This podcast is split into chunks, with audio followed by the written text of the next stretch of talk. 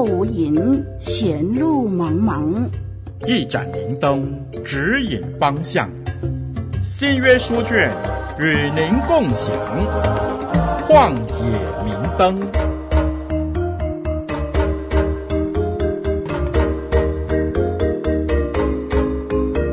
活水之声的听众朋友，我是您属灵的小伙伴凯文老师。啊，今天你过得还好吗？你是否正在为你眼前的生活啊设定一些计划呢？啊，又或许你正酝酿着踏入啊创业，开启您人生的新篇章；又或者说你在为着你的终身大事规划着，计划在近期啊和你相爱的另一半举行婚礼啊，也在筹划着家庭计划，希望在接下来三到五年可以有两个娃。啊，但其实我们也清楚知道，在人生当中有许多的计划，往往无法赶上变化，因为我们的计划可能会因为方方面面的一些因素而有所变卦。啊，无论如何，凯文老师认为有计划总是好的，对吗？因为这可以让我们循序渐进，同时有一个时间轴，啊，去完成我们所设定的目标。凯文老师首先在这里祝福所有活水之声的听众朋友，愿我们的计划当中都有神的参与，愿我们都紧紧依靠上帝。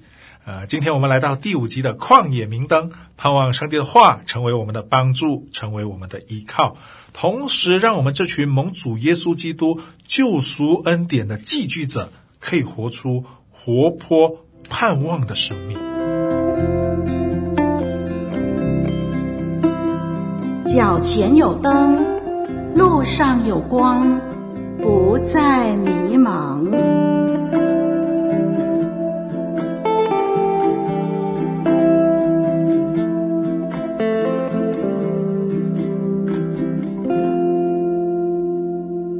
梁家林牧师在剑道神学院出版过一本一本著作，一本书啊，这本书的书名是《彼得前书》啊，释经丛书。在当中，他对第二节的诠释非常的到位，所以凯文老师在这里就引述这位学者的观点啊，作为这个小小的结论。凯文老师认为，人的计划有时候真的没有办法赶上变化的步伐，但是我们的上帝的行动是比人的行动来得更早的。啊，这句话是什么意思呢？这句话就是讲，在早在我们认识耶稣基督之前。三位一体，这三个位格的神早已经在我们的身上有他的计划，有他的命定。啊，更明确的说法应该是这样来讲的：神已经在我们的身上有一个完美的计划，那个计划就是圣父的拣选，圣灵的分别为圣，以及耶稣基督的救赎，正是这三个计划。啊这三部曲让我们开启属灵生命的篇章，其实这同时也开启我们寄居者的生涯。这一条路呢，是迈向归回天父上帝，一条归回天家这样的一条路。呃，那么我们的信仰的基础或者说根基是什么呢？彼得前书就给了我们一个很好的提醒：信仰的第一个很重要的关键是认识。不但要认识，同时还要啊、承认上帝在你和我身上的这个救赎的计划啊，我们真正就是在上帝的救赎的计划当中发现自己的啊。你可能会问，发现什么呢？其实啊，从这啊当中啊，才有可能发现各种的遭遇啊，这些遭遇背后的属灵价值啊。记得在以弗所书二章第十节那里说什么？那里说。我们原是他的工作啊！当我们看懂彼得前书这里说的救赎工作啊，我们就更加可以体会上帝在我们身上啊所开展的救赎工程啊。在这一段的结尾，也就是第二节的结束，愿恩惠平安多多的加给你们。彼得引用了基督徒普遍的一段问候语，而这一段问候其实也结合当时希腊和犹太文化。愿恩惠，这个恩惠或者说恩典是希腊文化的背景，而平安是犹太文化的背景。啊，你看，在这短短的一节，也就是第二节经文当中，彼得非常严谨的向当时的收信人以及今天的我们说明了三个位格：圣父、圣子、圣灵是永远共存，每一个位格都等同于神。这并不是一个古老的教义啊，今天呢仍旧适用于啊我们这个信仰的基础或者说根基啊。我们接下来继续往下看第一章啊第三到第四节，愿颂赞归于我们主耶稣基督的父神。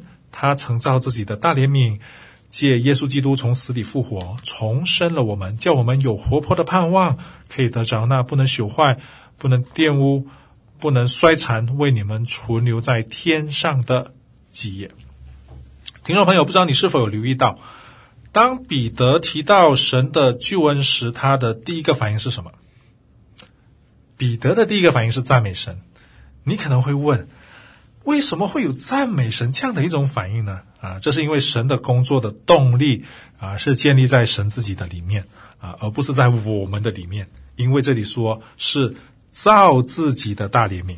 听众朋友，你是否有过这样的经验？曾经因为神的救恩而不由自主的发出像彼得那样的赞美呢？有一位学者何普何义普啊，他这么诠释啊，这是。啊，一位经过思考神赐下伟大救恩的人，才可以发出如此雄壮的赞美，而且不单是发出赞美，还能够在受苦当中能够持续不懈的坚持的面对这样的属灵征战。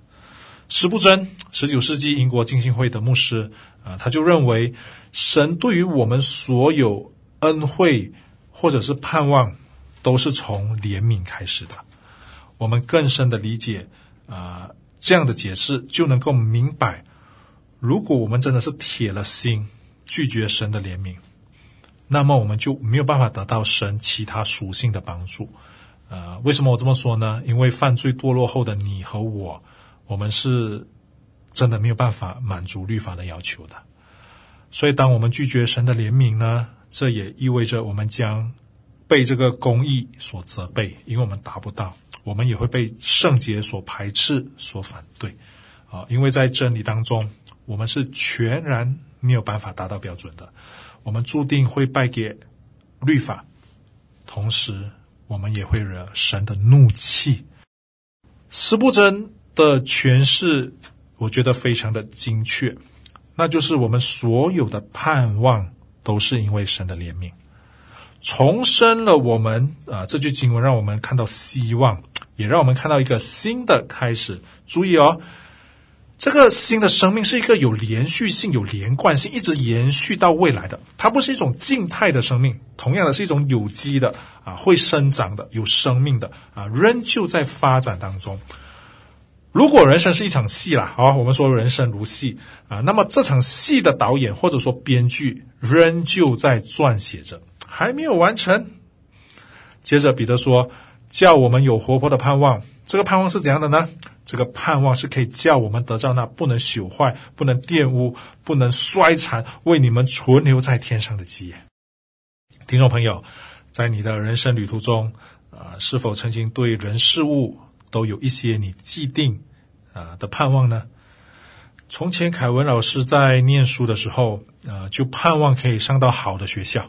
拿到名校的毕业证书，啊，毕业后呢，啊，毕业后就希望能够找到一个铁饭碗，啊，期盼可以找到一个处结婚的对象，啊，希望可以生两个娃，孩子健康长大，啊，还有许许多多的希望与盼望未完待续。彼得在这里提到活泼的盼望，这其实和凯文老师自己所设定的盼望是很不一样的。啊，其实，在我们的生命当中，有许多我们自己设定的盼望，其实就好像那枯萎的花朵那样，会随着这个时间的流逝而凋谢。在这个变化无常的世界当中，没有永远不灭的希望。呃，至少在凯文老师的人生经历经历的当中，没有一个也没有。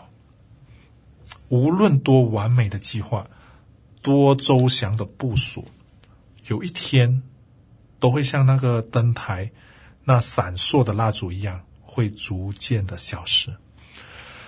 听到这里，那你可能会想，那我们不是很悲观吗？不是的，彼得透过啊、这封书信给了我们活泼的盼望，那就是紧紧的依靠耶稣基督。看到这里，你可能会有一个怀疑：那么神到底要给我们什么当成基业呢？要给我们什么财宝呢？彼得在这里没有明确的说，但是他给了我们一些线索。这个基业是不能朽坏、不能玷污，同时也不能衰残的。凯文老师是这样想的啦。我觉得这份基业肯定与我们在世界上那悦人耳目的财宝应该是不太一样的。若不是重生得救，可能我们就没有能力去继承这一份的基业。啊、在旧约当中呢，常常会用“基业”这两个字表示以色列的家族啊、在迦南所得到的这种土地啊、但是来到了新约呢，这个基业的解释可能就不是我们所认识、我们的认知当中的财产。我们相信耶稣基督重生得救以后，并不意味着可以啊、在迦南可以得到一片土地，但是却能让我们在神永恒国度的盼望当中，可以得到从神而来的盼望和赏赐。你说那该有多美好啊，对不对？盼望借着今天这集的节目啊，帮助听众朋友可以找到这一份活泼的盼望，并且得到那不能朽坏、不能玷污、不能衰残的产业。愿这份盼望就有如旷野的明灯，让我们一起享受从神而来的盼望，还有基业。今天我们就先讲到这啊，期待在下一集的节目当中与你一起更多的学习。我们一起来祷告。天父上帝，我们感谢你，因为你的怜悯，让我们在这苦难当中可以找到一条走下去的路。因为你给我们的盼望是活泼的，同时也是不能朽坏的。让我们再次对准你的心意，也让我们从你的话语当中重新得力。奉耶稣的名祷告，阿门。我是你属灵的小伙伴凯文老师，再会。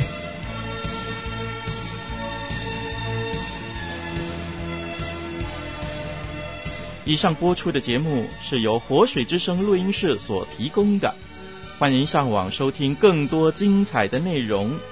网址是 www.livingwaterstudio.net，l i v i n g w a t e r s t u d i o.net。谢谢您的收听，再会。